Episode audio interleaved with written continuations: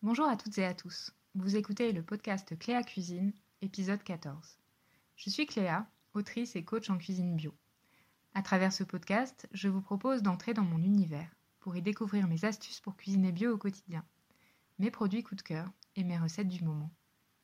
D'ailleurs, en parlant de recettes du moment, j'enregistre cet épisode début décembre et je constate que la très grande majorité des auteurs et autrices de recettes et de contenus en lien avec la cuisine déjà attaqué dans le dur avec, roulement de tambour, les recettes de fête.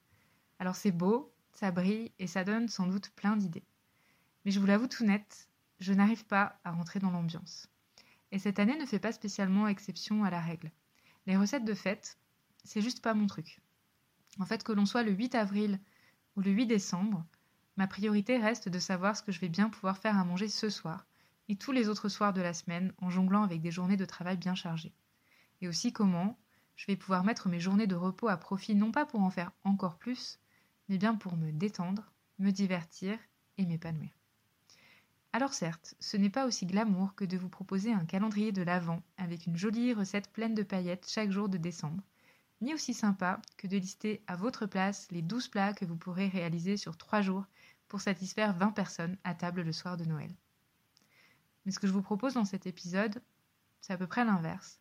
Comment faire descendre d'un cran la charge mentale liée aux fêtes de fin d'année côté cuisine? Cette charge mentale, vous la visualisez sans doute parfaitement bien, je ne vais pas vous faire un dessin. Il s'agit de commencer dès la Saint-Nicolas le 6 décembre, en produisant moult biscuits de Noël et autres brioches en forme de bonshommes, d'une main, tout en décorant le sapin de l'autre. On est bien d'accord qu'en amont, vous aviez déjà préparé une profusion de friandises à glisser dans les calendriers de l'Avent homemade de toutes les personnes qui vivent dans votre foyer. Bon, sauf vous-même évidemment. Ensuite, on attaque dans le lourd, le très lourd même. Vous allez voir passer chaque jour dans les blogs, les magazines tous les comptes Instagram des dizaines de recettes de fête toutes plus alléchantes et ambitieuses les unes que les autres. Et vous allez tenter de les noter mentalement, voire sur une liste qui va s'allonger à vue d'œil. Restera ensuite à faire entrer tout ça dans votre budget et dans le temps qui vous est imparti pour préparer un festin de Noël, englouti en deux temps trois mouvements. Mais surtout, de tenir compte des contraintes des uns et des autres, entre celles qui ne jure que par dinde et foie gras et celui qui est passé de végétarien à vegan durant l'année, ce sera à vous, et à vous seul, de trouver le juste équilibre pour ne fâcher personne, quitte à produire deux fois plus. Il est même probable que vous allez remettre le couvert une fois ou deux entre Noël et le jour de l'an. Et au final, vous vous serez sans doute agité non-stop pour faire plaisir. Janvier vous accueillera peut-être épuisé avec son ambiance de détox et de bonnes résolutions. Bon, finalement, je vous l'ai quand même fait ce dessin.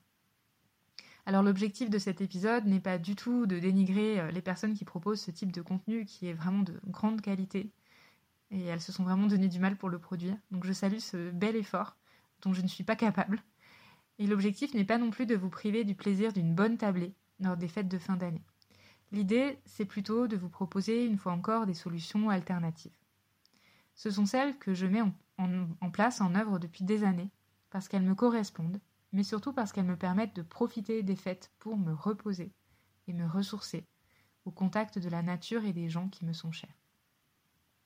Commençons par les biscuits de Noël. Vous trouverez sur cléacuisine.fr une recette de biscuits à l'épeautre et aux épices de Noël qui date d'il y a assez longtemps. Cette recette propose d'utiliser du beurre et de la farine d'épeautre, mais vous pouvez tout à fait remplacer le beurre par de la purée d'amandes complète et la farine d'épeautre par une simple farine de blé. Cette recette va vous permettre de préparer une bonne trentaine de biscuits. Cette année, j'ai réparti les miens dans des petits sacs à vrac et je les ai glissés dans des boîtes solidaires. C'est le Secours populaire qui propose cette action consistant à remplir des boîtes à chaussures de quelque chose de bon, quelque chose qui tient chaud, quelque chose qui divertit comme un livre ou un petit jeu, un produit d'hygiène et puis un petit mot. J'ai trouvé ça chouette de préparer ces biscuits pour les donner à d'autres. Et j'ai pas mal fait passer le message autour de moi cette année, donc j'en profite une fois encore. Ce que je fais souvent à Noël, mais aussi tout le reste de l'année, c'est de proposer à mes amis un rendez-vous dans la nature plutôt qu'entre quatre murs. Évidemment, c'est mieux quand la météo euh, est de la partie, avec un beau soleil, un peu de chaleur notamment. Mais finalement, je trouve bien agréable aussi de partager ensemble une bonne marche dans la neige ou dans la forêt, bien emmitouflée, puis que chacun dégaine son thermos de chai ou de chocolat chaud, et déballe quelques douceurs sorties des sacs à dos. Pour ce genre d'occasion, j'adore préparer une bonne brioche qu'on pourra tremper dans le chocolat brûlant. Sur mon blog, vous trouverez une recette de brioche que j'ai baptisée charge mentale zéro, qui permet en fait de préparer la pâte la veille et de la laisser lever tranquillement au frigo pendant la nuit, au lieu d'avoir à se lever aux aurores pour tout préparer avant de partir le jour J. Alors la recette ne s'intitule pas brioche charge mentale zéro, mais brioche roulée à la confiture de noix. Elle est délicieuse avec de la confiture de noix, mais vous pouvez la préparer nature ou la garnir d'absolument tout ce que vous voulez, que ce soit sucré ou salé. Toujours dans le registre des brioches de fête avec charge mentale allégée, j'adore préparer chaque année un Stollen. Il s'agit d'une brioche allemande dont la pâte est garnie de fruits secs et au cœur de laquelle on glisse un beau morceau de pâte d'amande. Non seulement elle est délicieuse et déclinable à volonté avec les fruits secs euh, qu'on veut, mais elle se conserve surtout très bien, ce qui permet de la préparer quand on a le temps et l'envie de faire ça donc euh, quelques jours avant par exemple de l'offrir ou de la déguster, ce qui permet de profiter encore mieux euh, du jour J. C'est mon amie Aude du blog Épices et compagnie qui m'a transmis sa recette de Stollen, que vous pouvez retrouver sur son blog comme sur le mien, avec de multiples déclinaisons. Vous allez me dire, les brioches, c'est bien, mais ça ne nourrit pas une tablée de 20 personnes à midi. Alors certes, j'ai rarement autour de, autant de monde à table, mais si on est plus de 4 personnes, j'opte généralement pour une version buffet plutôt que pour un repas servi à table. Je trouve que ça met beaucoup moins l'impression. J'aime aussi le fait que chacun puisse se servir comme bon lui semble, contribuer aussi comme bon lui semble. Et puis, euh, je trouve plus ludique de préparer pas mal de petites choses différentes, plutôt que de grosses quantités d'un plat, d'une entrée et d'un dessert. Et puis, on va pas se mentir, quand on veut recevoir en mode végétarien, il y a souvent un ou plusieurs convives à table qui vont nous faire remarquer qu'il manque la pièce centrale, dinde ou rôti ou que sais-je. Alors plutôt que de me lancer dans des imitations à base de seitan ou autres simili carnés, je préfère détourner l'attention et titiller la curiosité des convives avec plein de petits plats appétissants. J'opte pour des formes variées, des feuilletés roulées ou torsadées, des maquis sushi végétariens, des toasts de formes et de couleurs différentes. Je propose de grands plats dans lesquels chacun peut piocher, comme de belles salades de crudités, de légumes rôtis, de graines oléagineuses toastées, etc. Et puis je propose plein de petits contenants de velouté de légumes, de mousse, de tiramisu, etc. Là encore, il est possible d'anticiper pas mal de choses en amont. Et puis, rien n'empêche, bien au contraire, de proposer à chacun d'apporter quelque chose qu'il aimerait déguster avec les autres. L'idée, tant que le budget le permet, c'est d'opter pour des produits de qualité qui parlent tout seuls.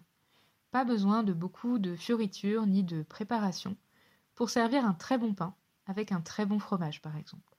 Juste un peu de mise en scène suffit souvent. Pour ma part, je sais déjà ce que je vais manger en famille le jour où on fêtera Noël, parce que c'est la même chose chaque année. Ce sont des plats qu'on ne fait qu'une fois par an, qu'on est vraiment heureux de retrouver à cette occasion. Des plats très simples qui rappellent mon enfance et l'endroit où j'ai grandi. En apéro, des roulés de pâte feuilletée tartinés de moutarde douce et garnis de saucisses de tofu fumé, autrement baptisées roulés saucisses. En plat principal, un gratin de cardon à la sauce béchamel. Le cardon, c'est un légume qu'on consomme essentiellement à la période des fêtes, en Savoie, là où j'ai grandi. Et cette année, j'ai la fierté d'en avoir fait grandir un dans mon jardin. Alors j'ai vraiment hâte de lui faire sa fête. À côté du gratin de cardon, il y aura aussi un gratin de coquillettes tout simple avec de la sauce béchamel à la noix de muscade et aux champignons de Paris. Donc là, plus économique comme plat de Noël, je ne connais pas. Mais en tout cas, on adore lui faire sa fête aussi à celui-là. En général, c'est un repas de midi et on n'a plus faim pour le dessert. Donc on part profiter du soleil ou des flocons de neige et on rentre à l'heure du goûter. Pour l'occasion, j'aurais probablement préparé une autre recette zéro charge mentale. J'ai nommé le tiramisu au panettone. Le tiramisu, c'est toujours meilleur quand on le prépare 24 à 36 heures avant de le déguster. Autrement dit, parfaitement à un moment où on a envie justement de prendre le temps pour cuisiner et on n'est pas obligé de caler ça dans son agenda de manière trop stricte. Donc la recette est celle de Linda Louis dans son livre Italie paru aux éditions La Plage. C'est un livre qui n'est plus commercialisé mais que j'ai dans ma bibliothèque. L'idée, c'est de faire sécher des tranches de panettone. C'est le plus dur dans l'histoire, en fait, les regarder sécher sans y succomber. Et de s'en servir à la place des boudoirs en les imbibant de café, avant de les recouvrir de crème au mascarpone. C'est vraiment un régal que vous pouvez tout aussi bien préparer en version végane qu'en version traditionnelle. Sur mon blog, vous trouverez les deux versions de crème pour tiramisu. Petite parenthèse sur le travail de Linda Louis, elle propose cette année, via son compte Instagram, euh, d'acheter un e-book, donc un livre électronique, euh, un livre numérique qu'elle a réalisé pour euh, proposer des recettes de bocaux à offrir aux personnes que vous aimez en les fabriquant maison. C'est un, un e-book plein de super recettes anti-gaspi que je vous recommande très fortement si vous cherchez des recettes à faire vous-même pour faire des goûts personnalisés. Voilà, moi je vous ai tout dit. Cette année encore, j'espère passer davantage des fêtes en pleine nature ou à la maison à jouer, me détendre et lire, plutôt qu'à stresser dans ma cuisine. Et donc je vous en souhaite tout autant. Passez de très bonnes fêtes et à bientôt pour un prochain épisode.